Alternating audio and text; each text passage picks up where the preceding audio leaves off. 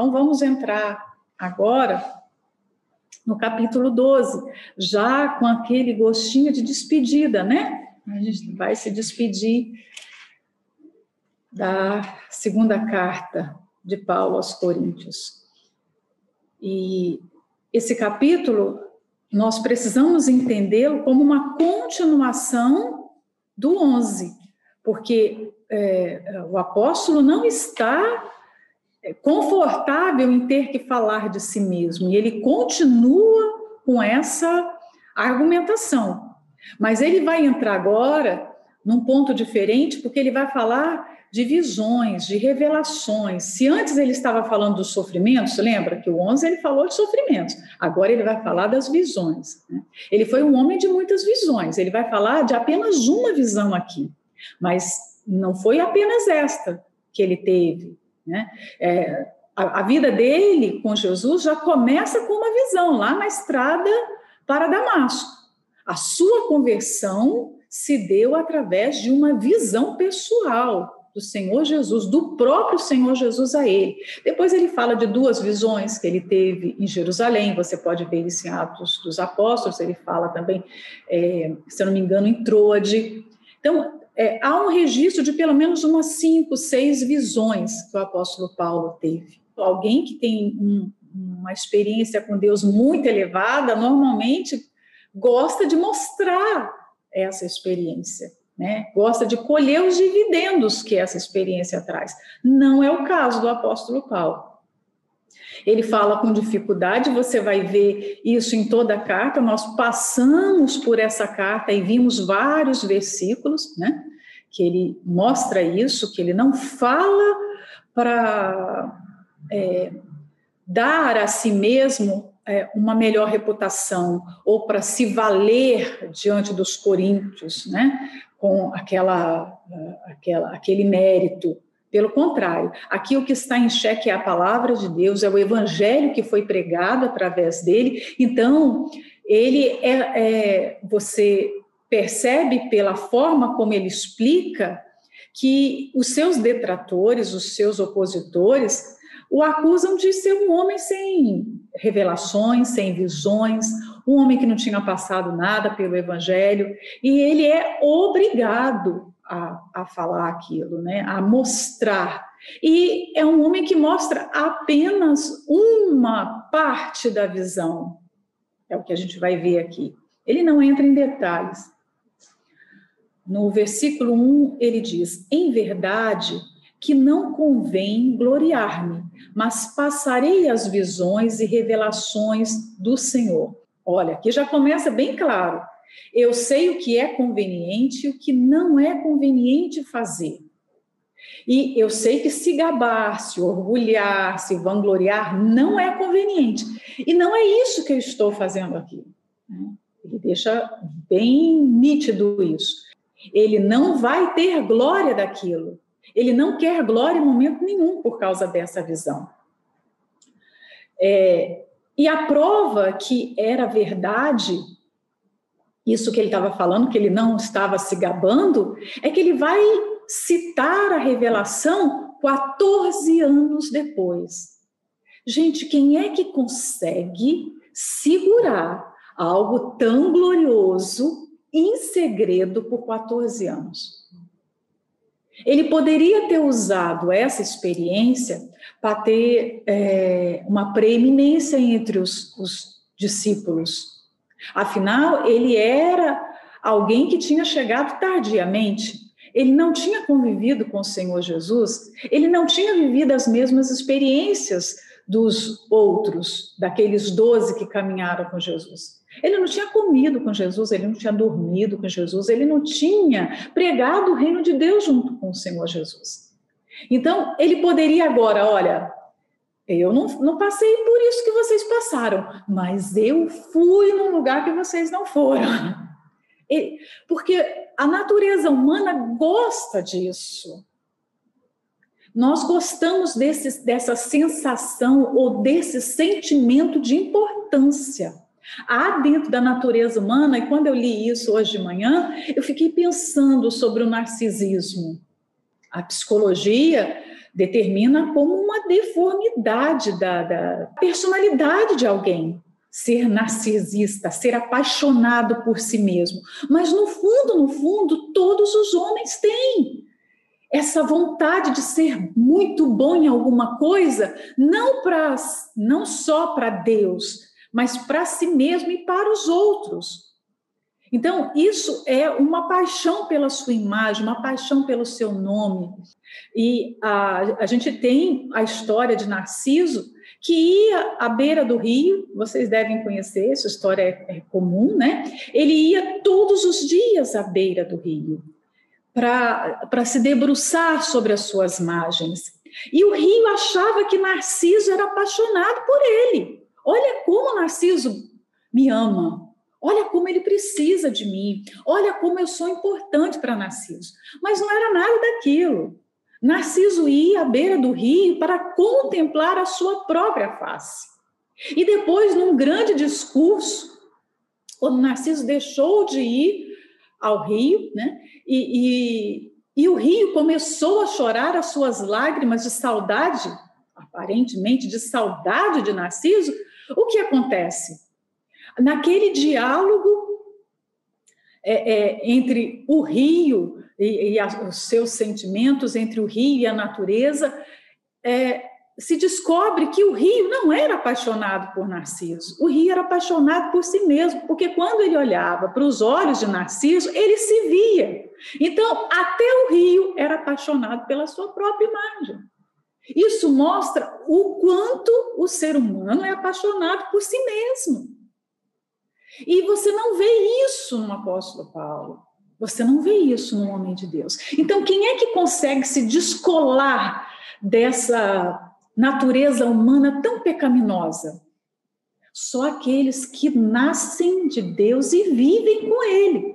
Porque se a gente não vive em comunhão constante com Deus, em algum momento a gente mergulha nessa ferida narcísica que nós temos. Porque nós gostamos demais de nós mesmos. Causa desse sentimento, nós acabamos nos nos distanciando do propósito da criação, quer dar glória a Deus, somente a Ele. A glória faz bem só ao Criador. A glória não faz bem para a gente. Nenhum tipo de glória vai nos fazer bem. Pelo contrário, vai nos destruir. E Deus sabe disso, que qualquer glória vai nos destruir. Quando nós nos apaixonamos por nós mesmos, quando nós queremos buscar essa aprovação dos outros, é um tipo de glória. Né? Então, o apóstolo Paulo deixa claro que ele não está fazendo isso, né, expor essa revelação, porque ele quer que os coríntios o vejam de uma maneira diferente. Olha, eu quero que vocês me vejam como um homem elevado, como um homem que tem uma comunhão distinta com Deus. Não. Não precisa mudar no seu conceito com respeito a mim. Ele vai falar isso mais abaixo, acho que é no 5 ou no 6. Né? Continue pensando de mim o mesmo que vocês já pensavam, a mesma coisa. O, a, a, o conceito que vocês devem ter sobre mim é pela maneira como eu ando, pelo que eu fiz por vocês, não pelo que eu estou contando aqui agora. Gente, qualquer outra pessoa no lugar do apóstolo Paulo, não iria agir assim. Não iria guardar esse segredo por 14 anos, né? E ele fala visões e revelações do Senhor, do Senhor, ou seja, não eram dele. Ah, o que, que a gente pode entender com isso? Nós precisamos, antes de dar atenção ao discurso de uma pessoa, antes de nos apegar ao que nós estamos ouvindo, nós precisamos ter atenção a quem está falando. Quem é que vai quem é que vai falar agora? Esse homem está falando coisas sobrenaturais. Mas deixa eu ver o caráter desse homem, deixa eu ver a vida desse homem. Nós precisamos não só dar atenção à informação, mas quem é o informante? Porque conforme é a vida do informante, eu não devo dar crédito àquela informação. Não é assim? Não é toda palavra que chega que você vai tomar aquilo como verdade. Olha a internet, é um palco de fake news. Hoje, a maior parte das informações que estão na internet são falsas. Se não houver um cuidado, nós pegamos informações ali, aplicamos na nossa vida, tipo, coisas com respeito à saúde, é, coisas com respeito a, a, a, a processos, a outras pessoas, a gente toma como verdade algo que não é verdade. Então, nós precisamos ter atenção não só à informação, mas à pessoa que está trazendo a informação, porque senão nós seremos enganados. Então, vamos nos debruçar agora né, sobre quem era Paulo. Antes de nós pensarmos o que aconteceu, né, ah, onde que, ele, onde que ele foi? Ah, no terceiro céu. O que, que é esse terceiro céu? Vamos pensar quem é Paulo? Foi um homem que pregou durante toda a sua vida é, o evangelho, e um evangelho muito puro. Um homem que combateu a religiosidade e as doutrinas humanas. Prova disso é que praticamente toda a doutrina da igreja do Senhor Jesus foi dada através de Paulo. Tudo que a gente sabe hoje aplica como preceito na igreja de Jesus que nasceu lá no Pentecoste, portanto, é uma instituição do Novo Testamento, você não vai ver igreja no Antigo Testamento, você vai ver no, só no Novo Testamento. Então, os preceitos para a igreja estão no Novo Testamento. E, e esses preceitos foram dados através do apóstolo Paulo. Portanto, era um homem é, que não vivia à base de emoções, de êxtase, de experiências místicas, não era um homem que vivia inclinado às opiniões humanas, era um homem descolado completamente dessa realidade. Não era um entusiasta que a qualquer momento saía falando é, coisas é, emocionadas. Não. Era um homem extremamente sensato, pé no chão, coerente. Por isso, o que ele vai falar a seguir é credível. Primeiro, o homem tem que ser credível. Depois, a sua informação, a sua mensagem é credível. Todos os profetas, todos os homens que Deus usou para nos deixar a, a, a, Bíblia, né, os textos sagrados, eram homens dignos de, de confiança. Foram homens inspirados por Deus, foram homens que caminharam com Deus. Então, hoje, no final dos tempos, nós precisamos ter uma atenção redobrada, porque essa é a era do engano. Mensagens que são aparentemente boas, mas que não estão vindo de homens credíveis, de homens confiáveis, de homens que têm uma vida com Deus. E se não tem uma vida com Deus, eu não posso crer naquela mensagem. Principalmente uma mensagem que é super, super, super sobrenatural, como agora. Ele vai falar de algo que ninguém nunca falou. Só o apóstolo Paulo. Mas ninguém, você não vai ver ninguém mais. A descrição de um céu diferente nós percebemos apenas lá na oração de Salomão, na, na na consagração do templo, no momento que ele está consagrando o templo a Deus, que ele fala que nem mesmo o céu dos céus podem conter a glória de Deus. Então, ali dá o vislumbre para nós que há mais de um céu, céu dos céus, então há mais de um céu. Mas aqui Paulo vai muito além, ele fala de um terceiro céu, que é completamente diferente, né? Então, nós precisamos ter atenção a quem fala. E, e João reforça essa mensagem lá, a epístola de, de João fala, irmãos, não deis crédito a todo espírito que sai aí falando, né? Porque muitos falsos profetas têm saído pelo mundo a pregar o evangelho.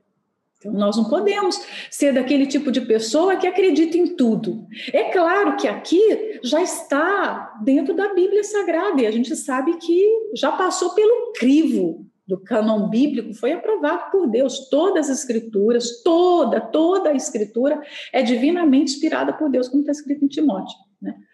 Mas, e hoje, quem fala sobre Deus? E as mensagens que nós ouvimos?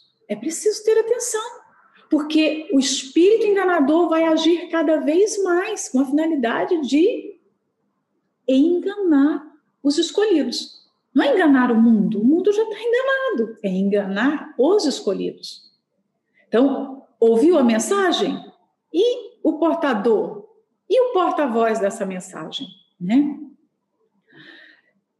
Conheço um homem em Cristo que há 14 anos, se no corpo não sei, se fora do corpo não sei, Deus o sabe, foi arrebatado ao terceiro céu. A forma dele escrever aqui na terceira pessoa, conheço um homem, ele não usa o recurso normal da linguagem, que é eu, ele poderia falar, eu, Paulo, não, ele não começa com eu. Ele coloca na terceira pessoa como uma forma de humildade. Ele está falando por necessidade. Ele está falando em submissão à ordem de Deus.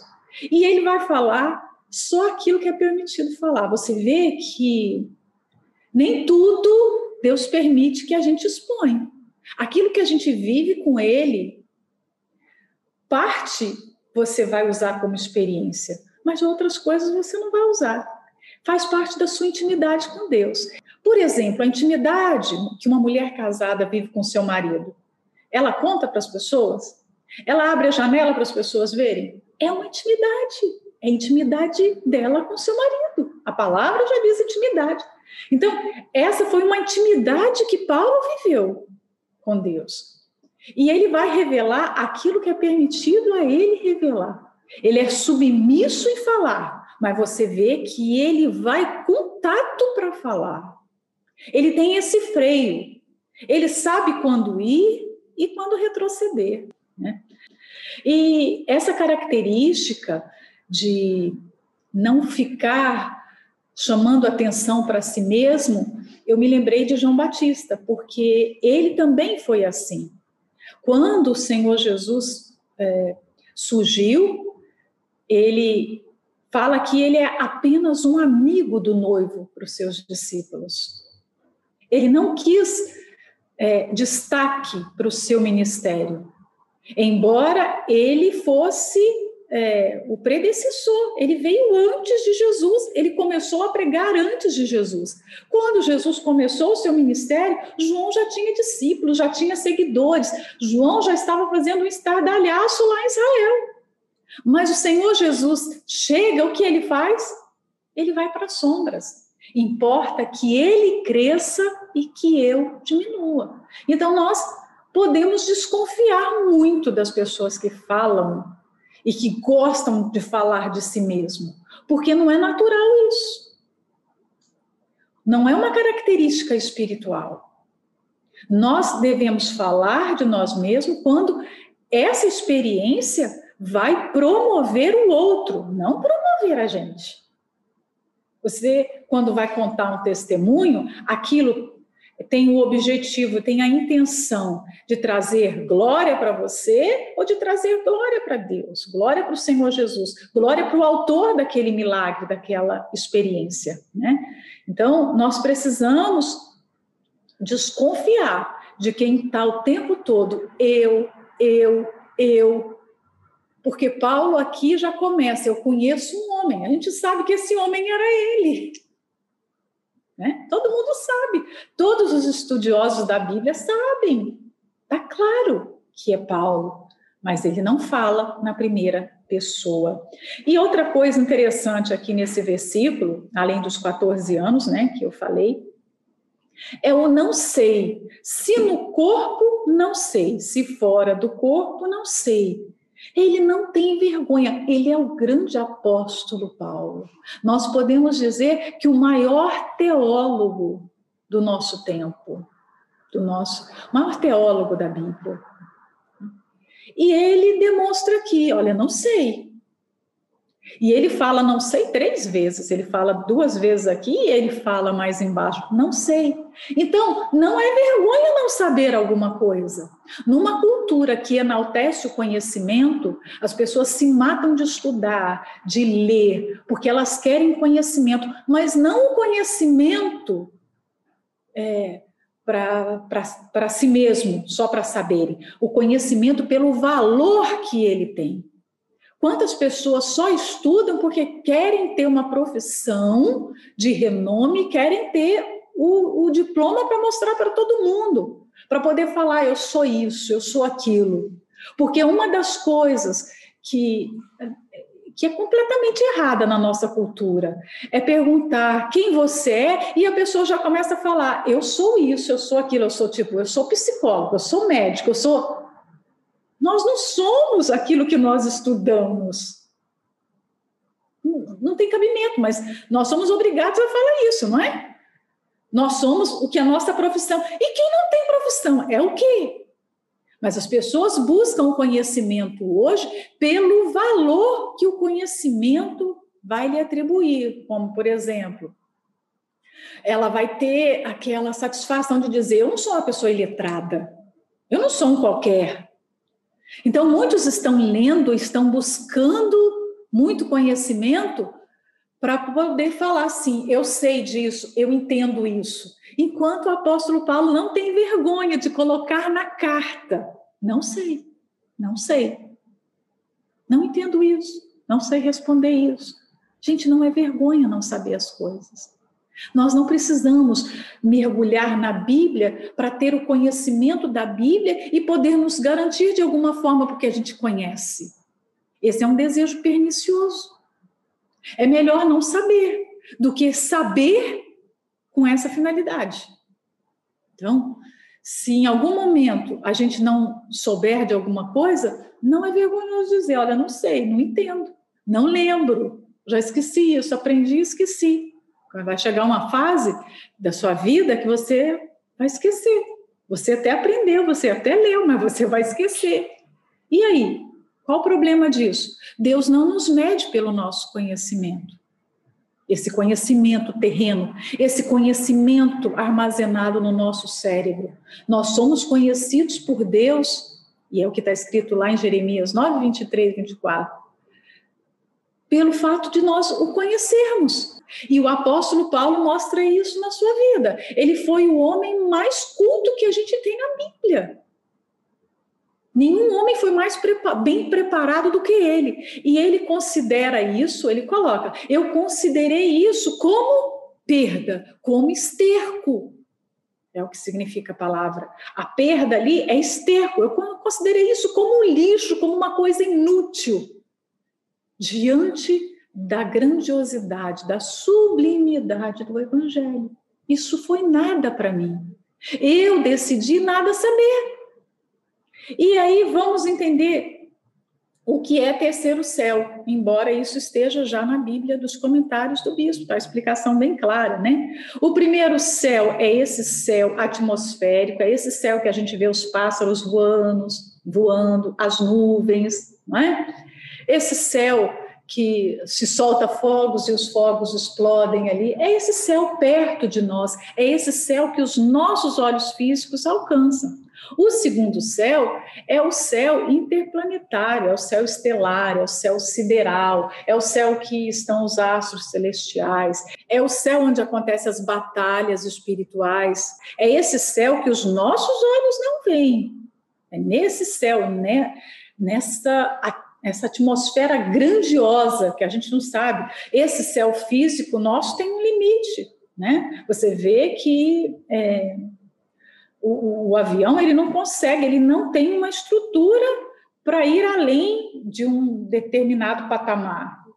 Quando o, o, o piloto fala lá, nós estamos no, a 8 mil pés, nós estamos à altura de 10 mil metros, ele não vai passar daquilo, porque tem um limite. Então, se nós entendemos o limite desse céu que os nossos olhos veem, nós não sabemos o limite do segundo céu, o tamanho dele, né?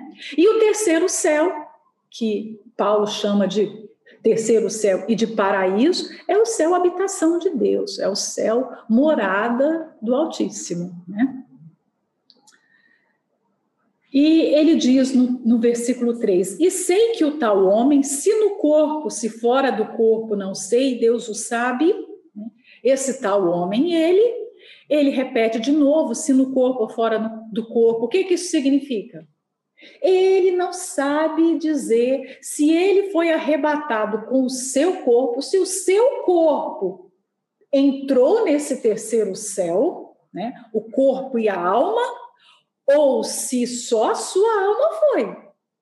E aí, se você parar para ler, eu não parei para ler sobre isso, mas com certeza vai ter gente tentando explicar o que nem Paulo, que viveu a experiência, conseguiu explicar. Por isso que eu não vou ler, porque nem ele conseguiu.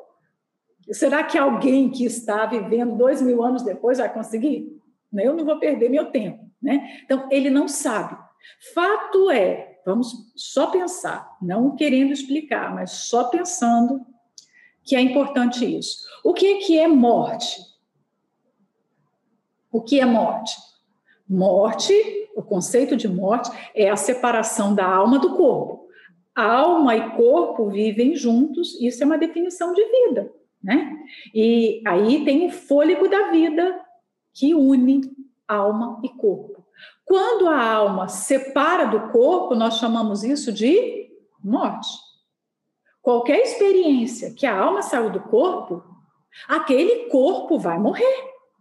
O que dá vida àquele corpo é a presença da alma ali. A alma saiu, o corpo vai viver uma experiência de morte, ou quase morte, como as pessoas costumam chamar. E aí é preciso haver uma ressurreição. Quando essa alma volta, é preciso haver o quê? Porque aquele corpo morreu, é preciso um milagre. Aquele corpo parou, coração, cérebro. Quando uma criança nasce por um parto difícil, por um, uma intervenção é, cirúrgica complicada, aqueles partos que tem de fórceps e outras coisas, e que normalmente pode acontecer de faltar oxigênio por segundos, o que acontece? Hum?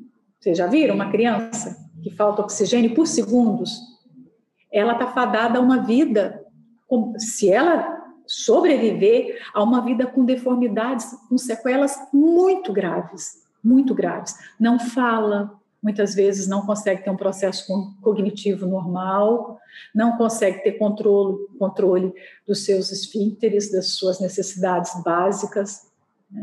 Porque a falta do oxigênio, por menor que seja no cérebro, acarreta prejuízos irreparáveis. Então, quando nós falamos sobre a ressurreição de Lázaro, morto há quatro dias, gente, nós não temos noção do que isso significa. Não faltou oxigênio por alguns segundos, não é? Então, a experiência do apóstolo Paulo aqui, ele não sabe descrever, porque realmente, como, que ele, como ele vai saber? Se ele foi com o seu corpo, se ele foi sem o seu corpo. Ele era um homem que conhecia o, os, os pormenores do que ele estava falando. Nós temos a descrição de duas, de duas figuras bíblicas que foram arrebatadas, que foi Enoque e Elias. Eles foram arrebatados com o seu corpo. Né? Eles foram levados com o seu corpo. O corpo de Elias não ficou, o corpo de Enoque não ficou. Mas eles não voltaram para contar nada para a gente. Não é? Agora Paulo foi arrebatado e voltou. e agora ele vai tentar falar, ele vai falar de forma comedida, mas ele já começa falando: olha, esse detalhe nem me pergunte, porque eu não sei. É claro que para Deus, o tamanho do Deus que nós servimos, o Todo-Poderoso, para ele é indiferente. Se foi com o corpo ou fora do corpo, ele pode fazer qualquer coisa, não é? Então, se ele foi sem o corpo, significa que houve um milagre da ressurreição extraordinário com Paulo depois. Quando isso aconteceu, alguns acreditam que foi no momento do apedrejamento que ele sofreu, que está descrito lá em Atos, acho que é Atos 14, porque ele foi dado como morto. É, é, os judeus o apedrejaram, a, o arrastaram, arrastaram o seu corpo para fora da cidade, porque ele foi dado como morto ali, né? Nós não sabemos, são conjecturas, são possibilidades, né? Conhecer a palavra de Deus nos faz pensar, e a gente pensa em, em, em certos detalhes, mas não que isso vai fazer toda a diferença, né? Agora que ele foi arrebatado, ele foi. Se no corpo ou fora do corpo, vamos tomar as suas palavras? Não sabemos. Foi arrebatado ao paraíso e ouviu palavras inefáveis que ao homem não é lícito falar. O foi arrebatado quer dizer foi tomado. Muitas pessoas questionam o arrebatamento na Bíblia e, e, falam, argumentam isso principalmente porque o arrebatamento não é algo que está explícito no Antigo Testamento, mas é uma revelação que foi dada ao apóstolo Paulo. Ele fala sobre o arrebatamento lá na, na, na sua epístola aos Tessalonicenses, e é uma visão é, de algo que vai acontecer com a igreja e que foi dada no Novo Testamento. Muitas pessoas são tentadas a não crer no arrebatamento por muitos motivos, entre eles isso. Ah, mas só está falando aqui. E isso pode ser isso, isso pode ser aquilo. É, mas é, essa palavra foi arrebatado, que Paulo tanto usa, é, ela significa foi tomado repentinamente, foi tomado à força, sem, sem participação da pessoa. Uma força maior fez aquilo. Né? Então, é, é como se a gente já começasse a entender o arrebatamento a partir até dessa sua própria visão, porque são palavras semelhantes.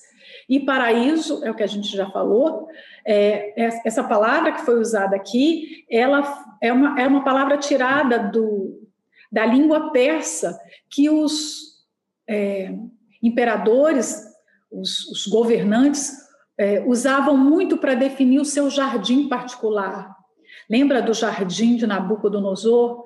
Todo grande governante costumava ter um jardim muito especial, um jardim fechado, um jardim com plantas exuberantes que não havia em nenhum outro lugar. E quando eles tinham alguém muito espe especial que eles queriam contemplar, eles levavam essa pessoa a um passeio dentro desse jardim fechado. Ninguém conhecia aquele jardim, só entrava no jardim, nesse paraíso, que é essa palavra, quem era convidado e levado pelas mãos desse, desse rei, desse imperador. E Paulo lança mão dessa palavra. Então, quer dizer, ele foi tomado pelas mãos do próprio Deus e levado a conhecer o seu jardim secreto. Olha como isso é extraordinário, né? São detalhes, mas detalhes que fazem toda a diferença. O que Paulo viu naquele lugar? Aí ele vem e fala: olha, não é lícito falar. Né? Quando ele eleva a nossa alma para a gente adentrar dentro desse jardim secreto, ele fala: não é permitido falar. E não é permitido falar por quê?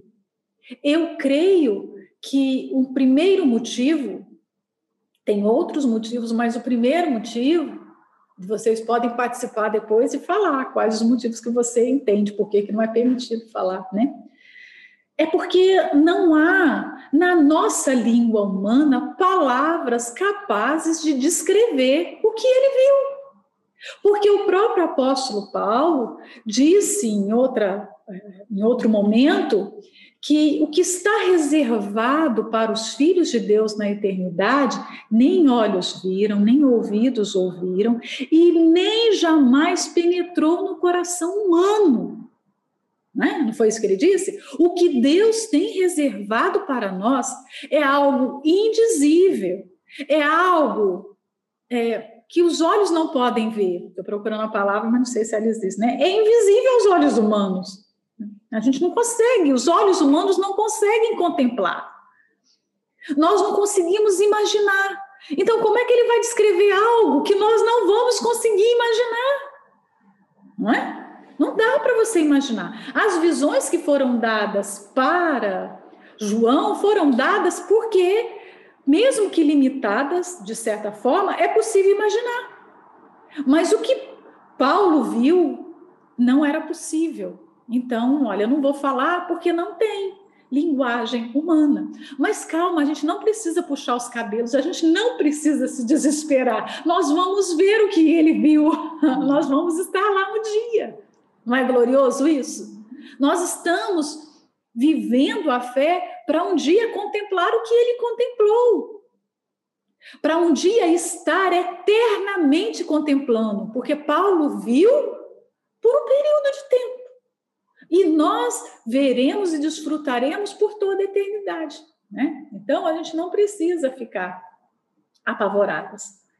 O 5 fala: De alguém assim me gloriarei eu, mas de mim mesmo não me gloriarei, senão nas minhas fraquezas. Eu não vou me gloriar porque eu tive a visão. A visão foi um presente que Deus me deu. Foi a bondade dele, foi a graça dele que me favoreceu ir lá. Não foi porque eu, ah, porque eu fiz isso, eu fiz aquilo, por isso que Deus. Não, não foi por mim. Se, há, se tem algo que eu possa me gloriar, eu vou me gloriar nas minhas fraquezas. Eu vou me gloriar nos meus sofrimentos. As suas fraquezas eram os seus sofrimentos eram as suas dores, eram as suas vergonhas, eram as perseguições, as calúnias, era a fome, era o desprezo, era o estar sozinho, era o ter naufragado tantas vezes. Aquelas eram as suas fraquezas. Eu não vou me gloriar nessa visão, porque a glória dessa visão é de Deus, não é minha. Ou seja, ele não capitalizou a visão, o que é capitalizar? É você tomar aquilo como seu e querer ter algum lucro. Se fosse hoje, se alguém tivesse a visão do apóstolo Paulo hoje, é provável, pelo que nós vemos no meio evangélico, que essa pessoa ia, ia querer ir para a televisão, para a rádio, escrever um livro, fazer muitas é, cruzadas para contar algo que ele guardou somente para si mesmo. Ele não ostentou o que ele viveu, o que Deus deu para ele. Ficou só para ele. Se acontecesse com a gente, vamos pensar aqui, agora, cada uma pensa por si. Se Deus te arrebatasse, te levasse para o terceiro céu, você ia chegar aqui e ia conseguir segurar isso por 14 anos? Vocês entendem a grandeza do silêncio de Paulo? Gente, isso é extraordinário. Ele não ostentou. E isso tem muito a ver com o caráter de Deus. Deus não é ostentador. Vocês já repararam isso? Deus não ostenta hora nenhuma. Gente, ele sabe de tudo a nosso respeito. Ele sabe do nosso hoje, do nosso amanhã. Ele não joga isso no nosso rosto. Hum? Deus pode fazer qualquer coisa e ele não ostenta isso. Olha a simplicidade de Deus ao descrever a criação do mundo lá em Gênesis 1. Ele não poderia falar com toda pompa como é que ele criou tudo isso que a gente vê que é grande? Mas é de uma simplicidade tão grande que você fala: no princípio Deus criou os céus e a terra. Como assim? Só isso? é simples. É claro que, de certa forma, a simplicidade nos eleva a crer mais, porque quando algo é muito explicado, dispensa a fé, porque já tem explicação. Mas você vê isso até na vinda do Senhor Jesus. O apóstolo João fala lá é, no capítulo 2 que o Senhor Jesus não precisava que ninguém falasse para ele como eram os homens, porque ele sabia de tudo a respeito dos homens. Mas ele fica mostrando isso. João, 30 anos depois, se lembrando quem era Jesus. As pessoas chegavam diante dele e ele ficava ali ouvindo, e ele sabia tudo que se passava no coração delas e ele não mostrava. Então Deus não ostenta. E por que, que nós gostamos de ostentar? Olha, por isso que eu comecei falando da natureza humana, quanto ela é perversa. Porque o ser humano tem uma necessidade de mostrar. E a gente vai ter que lutar contra essa necessidade de ser importante, de mostrar que conseguiu alguma coisa nesse mundo, que fez alguma coisa de importante nesse mundo. E nós temos que nos desprender disso e buscar essa simplicidade de Deus, porque Ele não é ostentador, né? Então, o que o homem carnal deseja, anseia e busca, o homem espiritual não pode ter os mesmos anseios, não pode viver para as mesmas coisas. Aquela necessidade de ser importante nesse mundo, de ter um destaque, de ter uma posição, de ser reconhecido, de ter aplauso. Isso tudo tem que ser sacrificado no altar, sabe? A vaidade é uma vaidade, tem que ser colocado no altar e assumir essa, essa posição de Jesus, essa simplicidade de Jesus. Porque se quiser gloriar-me, não serei nécio, porque direi a verdade. Mas deixo isto para que ninguém cuide de mim mais do que em mim vê ou de mim ouve. Paulo se gloria em Deus, somente em Deus. E essa, esse é o versículo que eu falei ainda há pouco, né? Ele não quer ser julgado pela visão. Eu não quero que vocês pensem de mim algo grandioso porque eu tive essa visão. Não. E aí vamos fechar aqui com algumas reflexões desses versículos, né? A quem Deus se revela? A quem Deus se revela? Porque aqui fica claro que Deus se revelou a Paulo. Mas por que Paulo? Por que ele mostrou isso para Paulo? Deus tem um motivo. A sua escolha tem alguma algum fundamento. Como nós estamos assistindo na novela Gênesis, por que Deus escolheu Abraão? Nós vimos primeiro a terra, nós vimos a sua família, o seu nascimento, o seu casamento, não é? Então, nós percebemos o motivo. Deus escolheu a Paulo por um motivo.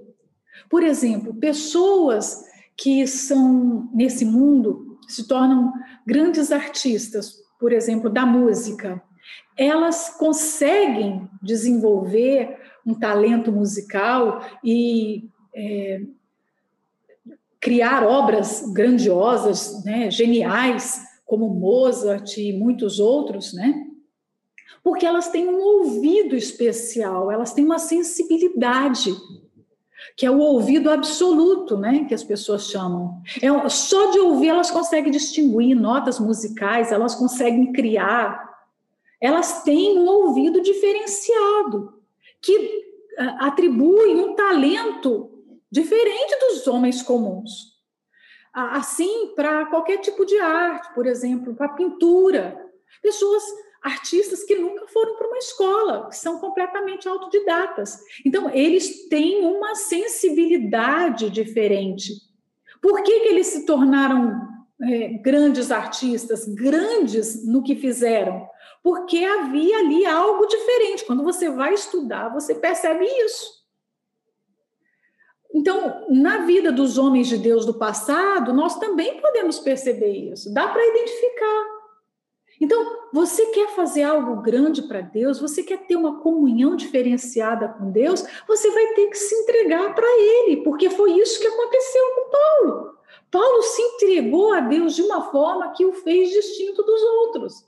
Então, quem Deus usa de fato? A quem ele se revela de um modo particular, especial, distinto? Quem muito se entrega para ele. Foi o que Paulo fez. Outra coisa que eu percebo aqui, Paulo não se perdeu com a visão que teve. Hoje nós temos visto, e quanto mais a gente vive, mais a gente vê isso, pessoas que, que Deus confia algo maior, pessoas que Deus dá responsabilidades maiores e elas se perdem no labirinto da grandiosidade daquela responsabilidade.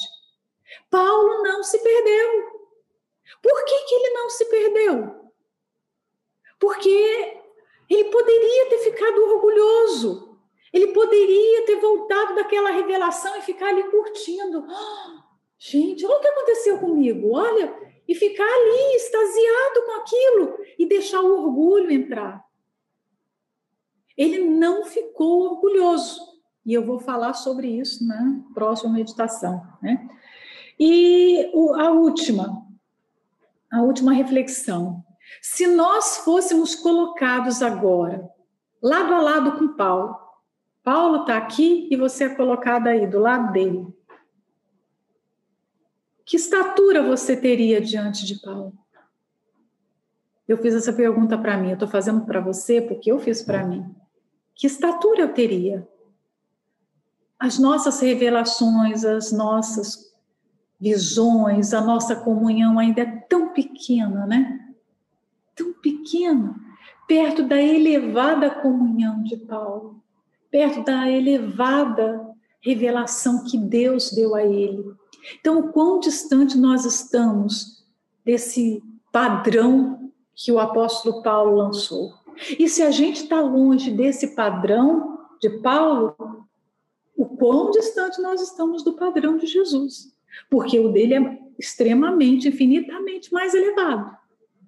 Paulo foi o homem que pôde dizer: vocês podem me imitar, porque eu imito Jesus. Nós estamos nessa condição de poder falar com outros, me imitem. Então, se a gente é colocado lado a lado, nós estamos tão pequenos ainda nesse, nessa régua. E, e, e se ver dessa forma nos dá uma responsabilidade. Nós precisamos buscar, nós precisamos crescer. Porque como Deus nos levaria a algo maior? Se nós não somos fiéis ao, ao pouco que Ele dá hoje. Ao pouco que Ele dá, nós não aproveitamos. Hoje Ele dá uma reunião, hoje Ele dá uma mensagem, e a gente não aproveita, não mergulha nessa mensagem. Nós queremos ir no terceiro céu? Sério? Né? E eu vou parar, porque senão a gente fica aqui a manhã inteira. Deus abençoe a todas, então. Até a próxima.